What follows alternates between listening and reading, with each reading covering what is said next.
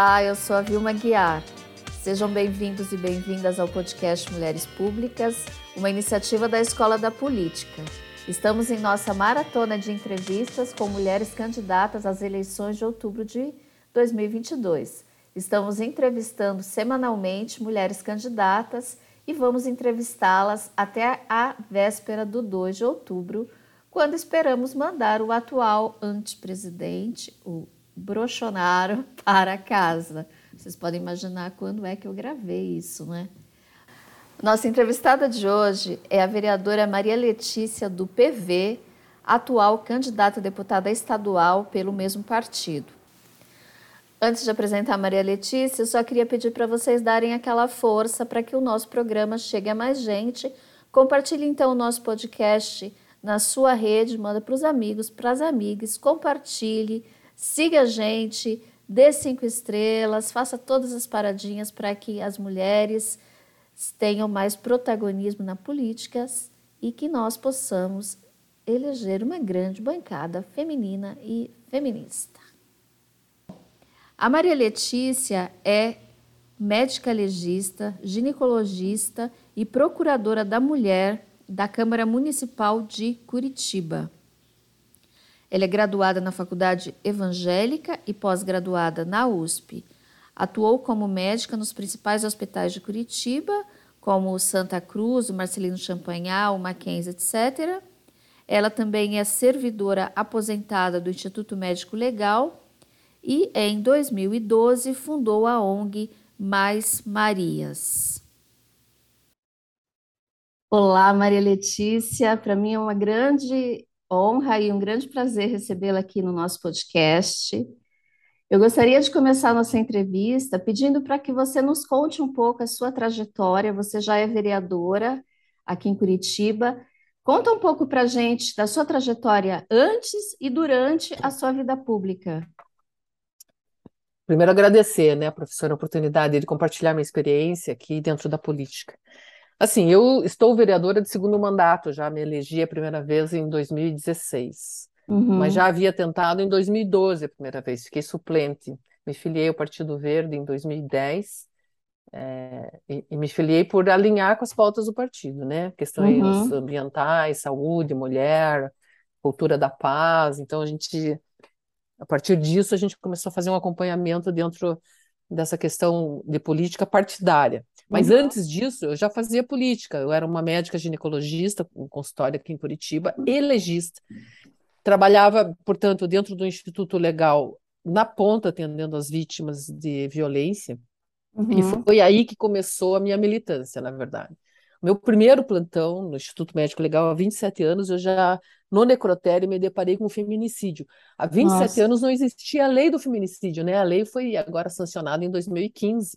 Sim. Mas eu atendi uma mulher vítima de feminicídio. Ela foi morta pelo companheiro, estava em processo de separação, porque a gente recebe a história da vítima. Uhum. E ela estava em processo de separação e ele a matou por esganadura e fez um esquartejamento. Nossa. Então eu foi, foi muito traumático, assim, no sentido de dizer, mas por, por que, que alguém mata alguém com essa crueldade, né? Sim. Primeiro, por que, que alguém mata alguém? Já começa daí o questionamento. Mas com essa crueldade, ela tinha sinais vitais nas lesões. Ele era um açougueiro, ele passou aquela mulher na máquina de açougue, Nossa. viva ainda. Então foi horrível no sentido de, de começar um grande questionamento de qual era o meu papel dentro dessa, desse universo todo, já que eu ocupava uma posição é, privilegiada, né, no sentido de conhecer de perto as questões e poder fazer alguma coisa para além da minha própria relatoria como médica legista. E foi o que eu fiz. Então, há 27 anos atrás, eu já me torno uma militante nessa pauta.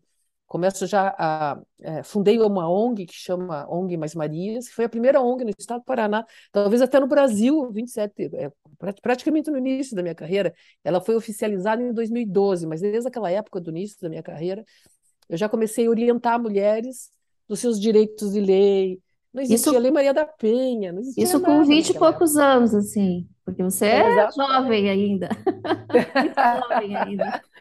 Ah, então, foi assim que começou. Daí eu comecei a me comprometer cada vez mais com essas mulheres que sofriam violência e, e comecei a orientá-las dentro do que eu podia, dos seus direitos de lei. Não existia a Lei Maria da Penha ainda, que foi sancionada em 2006, nem é, importunação sexual, nem feminicídio. Então, há 27 anos atrás, eu já criei uma, uma sensibilidade, porque eu comecei a presenciar os crimes de muito perto e ver essas mulheres sofrendo.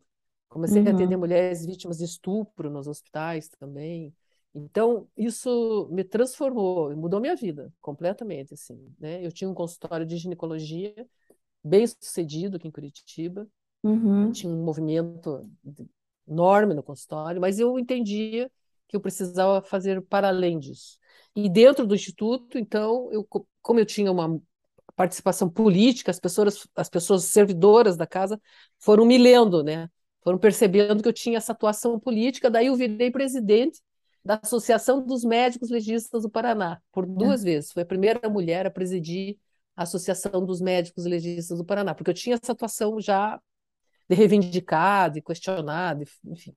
Uhum. E daí, dentro disso, quando eu me torno presidente da associação, eu preciso ter contato com a Assembleia Legislativa, porque a nossa carreira ela é regulamentada por lei estadual, né? E para isso, os, os, senhores deputados estaduais frequentemente estão fazendo emendas e votam projetos ligados à nossa carreira. Eles não sabem nada da nossa carreira, mas eles votam coisas da nossa carreira. Uhum. Aí eu uhum. comecei a procurar por eles lá para tentar explicar: olha, isso aqui não é uma coisa legal para a carreira, isso aqui é bom, isso aqui não é bom. E comecei a me envolver politicamente e perceber que os políticos com os quais eu conversava eram, eram muito despreparados, assim, uhum.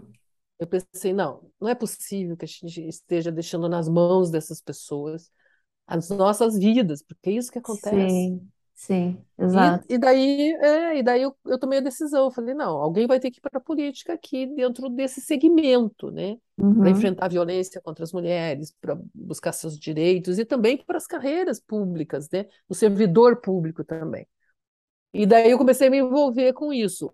Recebi apoio dos meus colegas de trabalho, colegas que entenderam a importância disso e me candidatei daí a vereadora em 2012. Não uhum. fui eleita, mas fiquei suplente, mas não desisti, porque a, a campanha de mulher é muito difícil, né? Sim. A gente Primeiro que não, naquela época é, o fundo partidário era zero, eu não, não, recebi nada. Nem na campanha de 2012, nem na campanha de 2016, e nem na campanha de 2020 eu recebi Uau.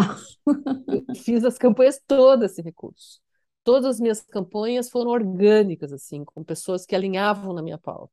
E alguns uhum. poucos recursos pessoais que eu acabei colocando na campanha e tal.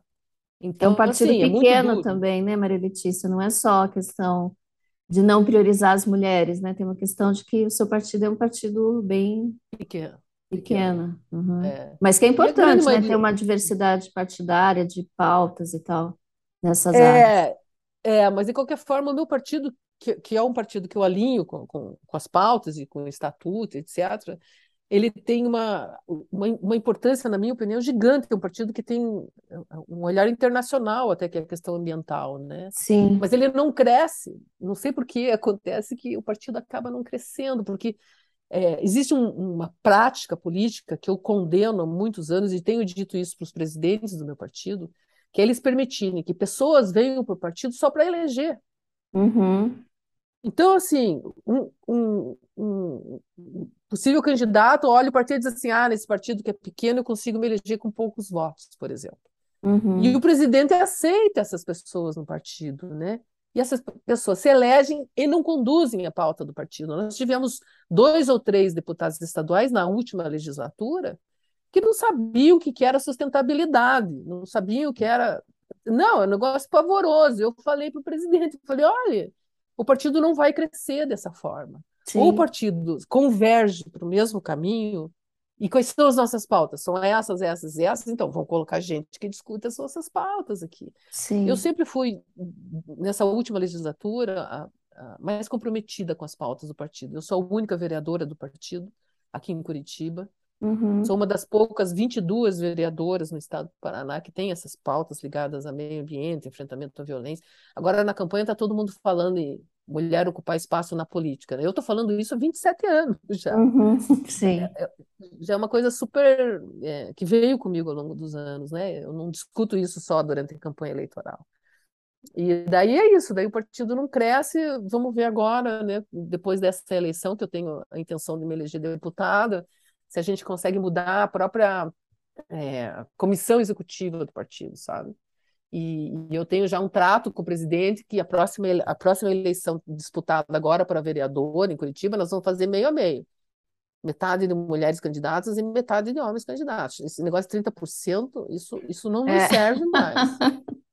Não nos serve, professora, não serve. Nós sim, temos que ter sim. mais espaço para disputar as eleições, sabe? É verdade. É, é verdade. Isso. Então surgiu assim, eu venho, eu venho dessa construção assim, dentro da minha carreira de médica, na verdade. E qual, e qual tem sido a sua experiência dentro da, da Câmara de Vereadores de Curitiba?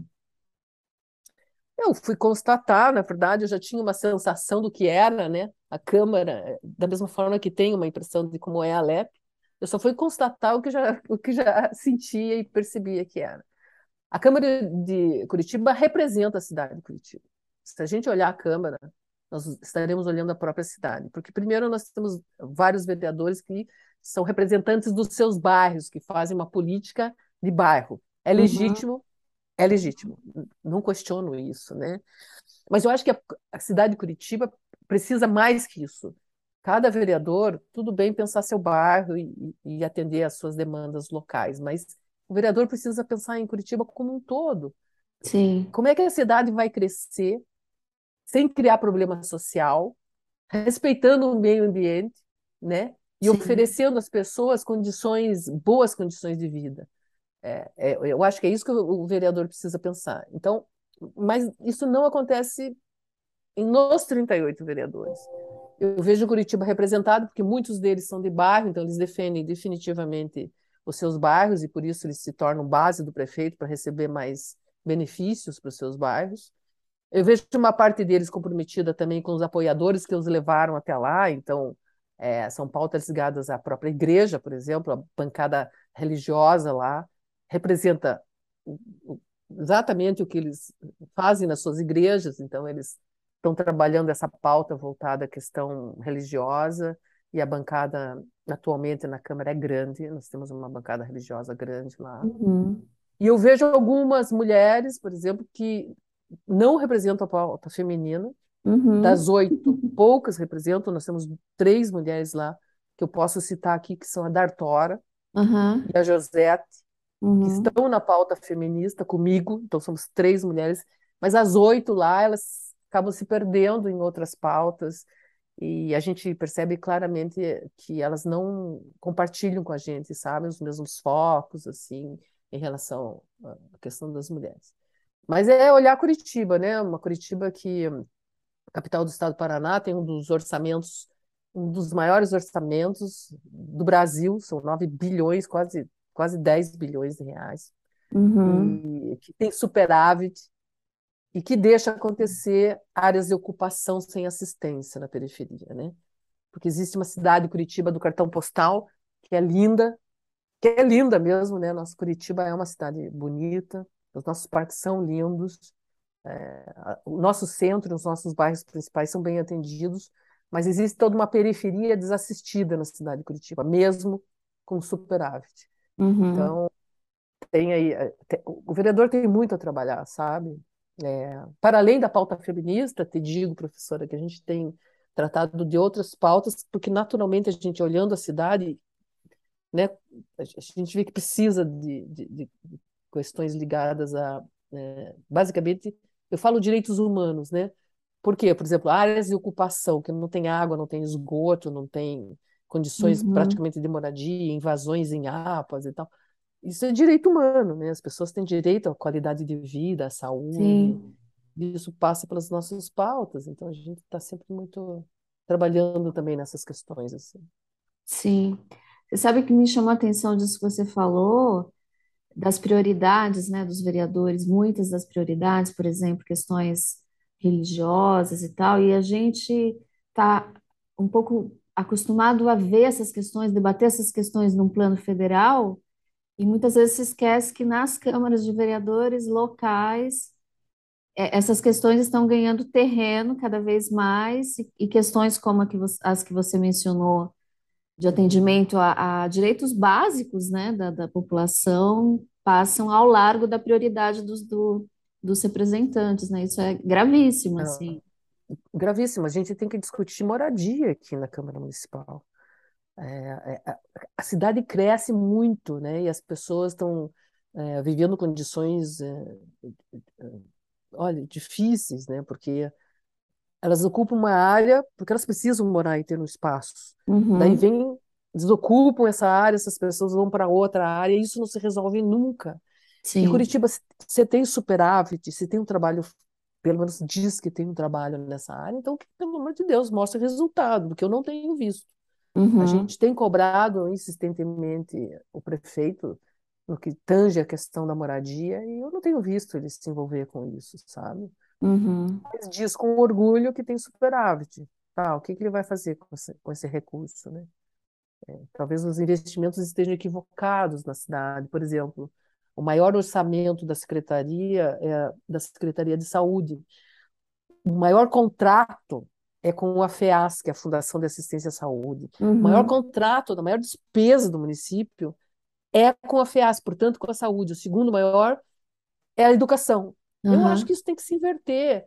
O maior recurso tem que ser dentro da educação, para que as pessoas comecem a ter um entendimento, desenvolvendo seu senso crítico e desenvolvendo a percepção de como elas têm que habitar a cidade e reivindicar seus direitos. O investimento tem que ser em educação.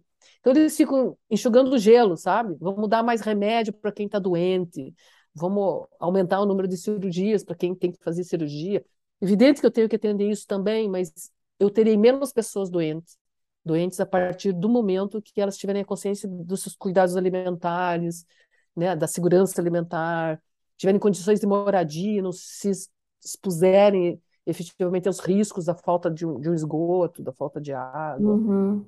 Então, eu, eu, eu, eu acho que a visão está questionada. Eu acho que essa é a velha política, sabe? De oferecer o depois. Vamos tratar o que não está legal. Uhum. Essa é a velha política eu acho que a gente tem que investir para evitar que não fique legal. Né? Uhum. Fazer uma prevenção. Eu, eu sempre gostei muito de fazer medicina preventiva. A profilaxia na saúde, na minha experiência como médica, sempre foi muito mais barata e com melhor resultado. Por que, que a gente não pode fazer isso na política também, né? Fazer Sim. um investimento preventivo. Então, é, é dentro desse perfil assim que eu funciono mais ou menos. Sim. Maria Letícia, queria te perguntar uma outra coisa. Você falou que nós temos aí na Câmara, na, é, na Câmara de Vereadores, oito mulheres e dessas cinco não representam os interesses das mulheres, digamos, né? Uhum, uhum. Então, eu queria te perguntar: a gente está vivendo um movimento grande na sociedade de ampliação da representação feminina, de, né, das mulheres ganharem mais protagonismo e tal. O que você acha é, disso? É, vale votar em mulher ou, ou, ou, não faz diferença? Se, se, se a, a, primeira preocupação é com gênero, é com a pauta? Como você vê essa questão? Bom, super vale votar em mulher. Eu acho que, na minha experiência, por exemplo, a gente a gente, dentro das campanhas políticas, tem muita dificuldade, muita resistência para receber o voto, inclusive das próprias mulheres. Uhum. Nós somos a maioria da população, né? O IBGE aponta isso, quase 53%, acho que aqui no estado do Paraná, mas uhum. no Brasil inteiro, de uma geral. O último relatório do Supremo Tribunal Eleitoral, do Tribunal eh, Eleitoral, apontou que nós mulheres somos a maioria dos eleitores agora, também quase 53%. Então tem mais mulher aí para votar. Sim. Né? Somos a maioria da população. E por que elegemos poucas mulheres?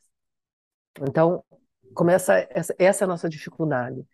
É, mulheres têm que olhar mulheres, mas na cultura política, os homens têm esse, esse avanço já de muitos anos, existem mais homens na política, então as mulheres acabam olhando mais os homens e acabam perdendo essa percepção. Mas, ao longo dos anos, isso tem mudado, porque surgiram, principalmente nas últimas gerações, essa percepção de que a mulher tem que ocupar mais espaços de poder. E isso se demonstrou, por exemplo, nas próprias universidades. Existia uma feminização de alguns cursos. A própria medicina tem mais mulheres estudando do que homens. Direito também. Eu estudei direito, estudei medicina. Uhum. Na minha época, nós éramos a minoria no curso de medicina. Da turma de 60, nós éramos 10. Uhum. Então, agora isso se inverteu. Então, naturalmente, esse, esse, essa visão de que a mulher tem que participar em todos os espaços, naturalmente está acontecendo. E a política é um desses espaços também. Sim. Então, eu vejo grupos que se organizam, coletivos que se organizam dentro das universidades e que já estão com essa pauta de mulher participar em política e discutir política. E eu vejo que algumas. Eu mesma sou resultado disso. Né? Quando eu comecei a perceber que a voz da mulher não tinha espaço, que a gente não era ouvida, dentro da minha própria profissão como médica, eu pensei, não, agora, agora eu vou brigar com essa turma, porque eu tenho que ser ouvida. Eu fui professora de muitos desses médicos homens que andam por aí. Dei aula para alguns deles. Uhum. E mesmo assim, politicamente, eu não sou reconhecida por muitos colegas ainda. Uhum. Mesmo que eu carregue a pauta da saúde comigo. Então, isso é uma coisa muito cultural dentro da política, e eu vejo que a mulher tem avançado. Como começaram a vir algumas mulheres assim com essas pautas feministas, eu percebi que as mulheres que acompanham, que se envolvem nessa questão política, começaram a pensar: se ela está lá, também posso ir. Uhum, e eu vi sim. muitas boas mulheres se candidatarem na última eleição. Torci por todas elas. Assim. Muitas boas candidatas começaram a se envolver. Da mesma forma, agora, também vejo boas candidatas se posicionando e se colocando na Uhum, eleição. uhum. O nosso desafio como mulheres políticas agora é atingir as mulheres, por incrível que pareça. Esses 53% de eleitores, que são a maioria e que são mulheres, nós temos como desafio atingi-las, sabe? E desconstruir uma série de coisas que ao longo dos anos, culturalmente, impediram mulheres de votarem em mulheres. Esse é um aspecto. O segundo é que os partidos não facilitam a nossa vida como mulheres. Uhum, sim. Então, esse é o segundo fator. Por quê? Porque eles culturalmente estão habituados a apoiar homens. Quando eu saí candidata na última eleição, eles, eu sei porque a gente vê a declaração, né? É público isso. Sim. Homens do meu partido receberam recurso. Eu não recebi. Mas que coisa estranha, né? Por que que eu não recebi? Eu sou mulher. Então, é, a gente tem que desconstruir uma série de coisas dentro da política, né? Então, o primeiro é que as mulheres comecem a olhar mulheres. Se só Uhum. as mulheres votarem em mulheres, a gente vai ele- eleger 50% nas câmaras federais, estaduais e, e municipais. Só isso já vai fazer um grande diferencial, né? Então, é isso. E outra coisa, professora, que eu entendo também, que tem atrapalhado, é esse negócio da cota. 30% de mulheres, eh, obrigatoriamente, os partidos eh, colocando nas, nas, nas, eh, nas campanhas, acaba atrapalhando, porque muitas dessas mulheres não são preparadas. Elas vêm a convite dos seus companheiros, ou convite do próprio partido, que as convence de alguma forma que elas podem ter chance, e elas não vêm capacitadas e preparadas. Outro dia, eu, sério, eu, me chamaram para dar uma palestra para as vereadores, as vereadoras do estado do Paraná. Eu fui. Aí eu falei assim para elas, digo, olha, quando vocês verem na cidade de vocês uma mulher na chapa eleitoral que não é preparada, convide essa mulher para sair da chapa. Convide. Porque uma mulher não preparada disputar uma eleição é muito ruim para todas as mulheres. Ela não vai receber voto. O, o- o único candidato que é zero votos, se a gente for ver no, no Tribunal Regional Eleitoral, é mulher. Homem não tem zero voto. É Homem laranja, tem um né? voto, dois votos. É, tem um voto, dois votos, três votos. Tem mulher que tem zero voto. Essa mulher do zero voto entrou só para compor a chapa. Então eu falei para ela, digo, olha, vocês falem para essa mulher que não participe, porque é ruim para todas nós. É melhor que tenha menos mulheres disputando, mas mulheres capacitadas e mulheres determinadas a vencer as eleições, do que mulheres não preparadas. Então esse 30% aí eu acho que acabou atrapalhando, sabe? Mas você, Porque você seria favorável a não ter uma cota, então? eu, eu acho que tem que ter cota depois de eleita. Então, cota de 30% até pode ser dentro da Câmara Municipal. Uhum. 30% na Câmara Estadual, 30% na Câmara Federal. De Mas de assentos e eleita, não de candidatas. e não de candidatos. Entendi. Aí sim eu concordo. A gente criar espaço para as mulheres, cotas, mas depois da eleição. Ou seja, o, o partido consegue atingir é, com algumas mulheres uma boa votação. Então, dentro disso, elas entrariam nessas cotas daí dentro das câmaras já, mas não para disputar. Porque disputar é um instrumento que o partido usa contra nós. Acaba dando tudo errado para o lado das mulheres, quando elas vão despreparadas é, disputar uma eleição. É, e assim, é uma... quando, tiram, quando tiram uma mulher, tira um homem, eles são obrigados a tirar um homem, eles não querem tirar homens da chapa. Uhum. Então eles ficam ali mantendo essas mulheres, que eles sabem que não obterão um bom resultado eleitoral, para manter aqueles homens que eles acham que terão um bom resultado eleitoral. Uhum. Então, eu, eu sou contrária a essa cota eleitoral de participação na campanha, mas sou favorável à cota dentro das câmaras municipais, estaduais e federais já. É, a gente tem aí alguns, alguns países que aprovaram essa cota de assentos, né? Aqui na América Latina mesmo, o México, a Argentina. E me surpreende que o movimento das mulheres no Brasil não tenham é, segurado mais fortemente essa bandeira, tenham um pouco se contentado com a questão da cota de candidatos e não cotas de assentos, né? Que seria de fato mais interessante. A nossa evolução tem sido muito lenta, né? Sim, Pensar que eu, eu em, em, em concordo. 98, quando essa política de cotas foi criada, a Uhum. gente tinha 7% de mulheres na, na- no Congresso Nacional. Hoje a gente tem 15%. Quer dizer, Uhum. passaram-se 20, quase 25 anos E e a gente. né? É. É, então é uma política de fato que não tem alcançado resultados Uhum. com a velocidade que a Uhum. gente precisaria. E, Uhum. e, e, e, Maria Letícia, quais seriam as suas prioridades, né, passando da, da Câmara de Vereadores para a Assembleia Legislativa? Eu trouxe para a Câmara Municipal de Curitiba algumas pautas que são os pilares assim da minha construção política, né? Que é a saúde. Afinal, eu sou médica, então quando eu falo em saúde, eu falo em saúde é, para toda a população, evidentemente, mas eu tenho um foco na saúde das mulheres e crianças, principalmente, porque eu, eu conheço profundamente as dificuldades. As mulheres são arrimo de família, é, as, as crianças sofrem violência, e a gente tem que trabalhar nessa pauta. Então, eu abro o guarda-chuva aqui para algumas pautas que eu considero mais fundamentais. A questão da Uhum, saúde ligada às pautas é, de segurança, é, o meio ambiente, porque quando a gente fala em meio ambiente, a gente está falando em saúde também. Falar em sustentabilidade é falar em saúde das pessoas e do planeta. Então, uhum, elas, elas, as pautas acabam se convers, conversando. E o crescimento das cidades de maneira segura, sem problemas sociais, sabe? Porque, por exemplo, eu sou ciclista, então, quando eu, eu vejo esse trânsito louco, cheio de carro, isso é um questionamento que eu faço. Como é que a cidade está crescendo dessa forma? Há um uhum, equívoco aqui. A gente percebe que existem é, coisas que são relacionadas ao acesso, que as pessoas podem ter alguns recursos, mas que não significa qualidade de vida, né? A gente perde qualidade de vida quando a gente tem uma cidade cheia de carros, por exemplo, e não permite o acesso das bicicletas. Tem bairro em Curitiba que não tem ciclofaixa ou ciclovia, por exemplo. Uhum, Então, dentro desse contexto, é ocupar a cidade. A cidade é nossa.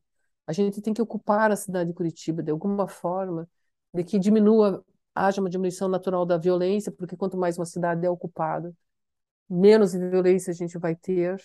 E, e dentro desse contexto, assim, da minha construção política, eu tenho trazido algumas pautas ligadas a essas questões, né? As questões uhum, sociais, os problemas sociais que devem ser enfrentados, a saúde e as questões ambientais, assim, que são naturalmente é, a minha pauta, mas que se falam entre si, sabe? Uma coisa uhum. acaba falando com a outra e uma construção acaba levando a outra, assim, Vilma. Você é do Partido Verde, né? A gente está Uhum, vivendo a emergência climática. uhum, uhum, O que você, é, o que seriam as, a- os grandes problemas e como enfrentá-los nessa área, assim, no âmbito estadual, né? Pensando na, na, na tua atuação na LEP, enfim, no, no que o, o Estado pode fazer para enfrentar esses desafios aí da emergência climática e da, do aquecimento uhum, global, etc. O que que você pensa uhum. disso? Eu vejo que atualmente ainda é, as pessoas não têm a preocupação ambiental, então elas querem avançar por exemplo, sobre a Mata Atlântica. O Aham. estado do Paraná foi um dos que mais desmatou a Mata Atlântica, nós éramos um dos estados que mais tínhamos ainda preservação da Mata Atlântica. Então, existem alguns projetos assim que tentam avançar sobre o meio ambiente para, em tese, trazer qualidade de vida. A questão da ferrovia, por exemplo. Eles vão novamente avançar sobre a Mata Atlântica, dizendo que a ferrovia tra vai trazer desenvolvimento para a região. Hum. Então, é, eu acho que é um, um, um olhar do, do gestor muito questionável, porque ele só vê um lado, né? Ele precisa ver todos os lados. Se a gente não cuidar do planeta, a gente não vai ter sobrevida aqui. E a gente pode Uhum. ter uma ferrovia maravilhosa, a gente pode, entendeu? É, é é uma coisa de não olhar lá na frente a consequência de, das ações e as escolhas que a gente faz aqui em relação ao meio ambiente. Então, de pronto, assim, eu percebo que a LEP tem permitido que isso aconteça. Até Uhum. nas próprias votações dos senhores deputados. Eles têm concordado com projetos do governo do Estado que trazem um enorme um impacto enorme sobre o meio ambiente. Tem aquele Então, porto também, né? Na Ilha do Mel, ali perto da Ilha do Mel. É, eles de- quiseram fazer. ah, Houve, ah, você veja só, né? Como o coletivo pode representar o nosso diferencial. Talvez esteja aí onde resida a maneira da gente conseguir resistência e impedir que essas coisas aconteçam. Na época, eu acompanho, eu acompanhei essas reuniões. A própria região, Pontal do Sul, os moradores da Ilha do Mel, todos eles acabaram tendo um entendimento, numa boa parte, de que isso não seria uma, uma coisa boa e razoável para a região. Uma parte queria, claro, né, porque eles pensaram e convencidos pela, pela possibilidade do desenvolvimento, né, que a gente abre aspas para esse desenvolvimento. Então, alguns deles queriam, mas uma boa parte deles se tornou resistência e houve um debate grande. O Ministério Público se envolveu nisso também. Eu lembro que eu, várias reuni reuniões aconteceram e acabaram segurando esse projeto do Porto. Seria um desastre, desastre para o nosso litoral. Uhum. Então, é, coisas assim que eu vejo que passam pela Assembleia Legislativa e que são aprovadas, porque a base do governo também é grande lá. E, a exemplo do que acontece no município, o prefeito tem uma base enorme e aprova tudo que ele quer. Sim, é um rolo O compressor, né? também. Uhum. O governo do estado também tem é, uma base muito grande e acaba aprovando projetos que são nocivos à saúde das pessoas. E quando eu falo saúde das pessoas, eu estou falando em meio ambiente, né? Certamente, se esse porto acontece lá no litoral, eu ia ter um aumento das doenças lá. Uhum. É, mas não tenha dúvida disso. Isso não se, e, paralelamente, não haveria um crescimento e uma melhora do atendimento da saúde, porque eles têm um, uma visão monocular das coisas. Vamos Sim. fazer o porto. Parece que só existe o porto. Não existem as pessoas que orbitam essa situação. Então, é o, é o que eu tenho de entendimento em relação ao governo estadual atualmente. Ele só pensa de uma maneira e isso tem trazido muitos prejuízos ao meio ambiente. Para além disso, é preciso também que as pessoas entendam, né, a importância do meio ambiente. Eu acho que a gente esqueceu de colocar como prioridade esse uh, campanhas educativas que as pessoas tenham percepção do que é importante na nossa vida, no nosso dia a dia e na história que a gente constrói para o planeta aqui, a preservação. Então, a gente tem que pensar em recuperação do que foi perdido Uhum. e preservação do que nós temos. Se isso não se somar, a gente vai acabar destruindo o pouco que nos resta ainda das, das questões ambientais, sabe? Uhum. É, o, o Porto de Paranaguá, que eu acompanho também, também trouxe alguns prejuízos ambientais e a justificativa disso é que empregos, a gente tem que oferecer empregos, eu concordo, mas a gente pode oferecer tantos empregos quanto foram desenvolvendo estratégias ambientais também de preservação. Sim. Então, eu acho que o olhar deles é muito restrito, sabe? Eles se focam no aspecto do lucro e, e, e acabam é, não lembrando que o lucro mesmo será, será, ter longevidade com qualidade de vida, né? É, preservando o planeta é uma das maneiras que a gente vai ter. Uhum. Então, é isso. É, encaminhando para o final da entrevista, eu queria que você fizesse um pouco uma avaliação do atual governo e o que você espera do próximo. O seu partido está na coligação, está na federação, né? Agora chama federação, na É. federação é, do presidente Lula, né? Do candidato, o ex-presidente Lula. O que você espera com, do, do próximo governo? Você veja como, para mim, essa, participar dessa federação foi muito natural. Eu já faço parte do bloco do PT na Uhum, Câmara Municipal. Nós já temos as linhas progressistas comuns. E acho que foi bom, não só para mim, mas para o meu partido também, que se uhum, posiciona agora de uma maneira clara, né? Que uhum, até então a gente via o partido ainda não se posicionar. Falando em governo federal, o país não merecia isso. Sinceramente, este governo federal, primeiro sobre o aspecto das mulheres, foi o governo que mais tirou as- os direitos das mulheres. Esse é um aspecto, para mim, claro. Segundo, quando o atual presidente assumiu o governo federal, eu vou falar uma coisa aqui, professora. Abriu-se o bueiro, né? E saiu de dentro do bueiro tudo de ruim que a gente imagina, não é? sim, E daí, essas pessoas que é uma estavam boa lá imagem. sim, porque essas pessoas que estavam lá escondidas dentro, né, desse espaço, elas se identificaram com esse governo e começaram a sair de dentro do, do bueiro e trouxeram para nós um momento, para o país, né, um, o pior momento político, eu acredito, de, sei lá, não, não vou nem falar em ditadura, porque eu vivia ditadura, né? Eu estudava medicina durante a ditadura e, e fui muito impactada por ela. Mas fora de ditadura, esse governo agora trouxe tantos prejuízos para a população, as vacinas, os milhares de brasileiros que morreram por falta de assistência à saúde, a PEC, esse não foi nesse governo, foi no governo é, Do Temer. do, é, do Temer, aquela PEC que 95, PEC 95, se não me engano, ela Do teto dos, congela do teto dos isso, gastos. os Sim. gastos da saúde e da educação também. Como é que a gente cuida da saúde se a gente progressivamente, ao longo dos anos, vai perdendo recursos? Porque congelar significa perder recursos. Sim. Então, eu acho que esse governo federal foi terrível para todos, todos, todos, mesmo para aqueles que se identificam, porque essas pessoas não, não tiveram a percepção de quão maligno, quão negativo foi esse Uhum, governo sobre a vida de cada um deles, assim, né? É, porque existia esse público lá que estava esperando essa oportunidade de se manifestar, né? A história do da arminha na mão, parece que as pessoas gostam de violência. Eu sou da polícia científica, eu tenho direito a porte de arma, eu não tenho, não quero esse negócio. Uhum. ter arma é uma violência, né? Então, então assim, em termos de É um risco para todo mundo, né? todo mundo, a gente vê briga de trânsito, eu mesmo no Instituto Médico Legal atendi pessoas que brigaram no trânsito e se foram um atirou no outro lá, uma coisa horrível. Então, é, tem que haver um preparo muito especial para quem porta a arma. Enfim, então o governo federal tem esse olhar. Foi o pior governo que a minha memória aqui, apesar de todos os outros, eu ter algumas críticas também e tal. O governo estadual, também acho que está tá um governo que não está trazendo ganhos para o Estado. Não adianta fazer Uhum. asfalto e dizer que o Estado está avançando e progredindo. Não adianta a gente estimular a agricultura, encher de agrotóxico, e matar todo mundo de doença, porque vai haver câncer, vai haver um monte de doenças ah, relacionadas ao, ao, uso de agrotóxicos. Quer dizer, maior produção do Estado do Paraná, mas as custas de agrotóxico, que é doença, que é então, eu acho que há uma distorção no governo do Estado também em relação de como atender as demandas dos seus cidadãos, sabe, cidadã.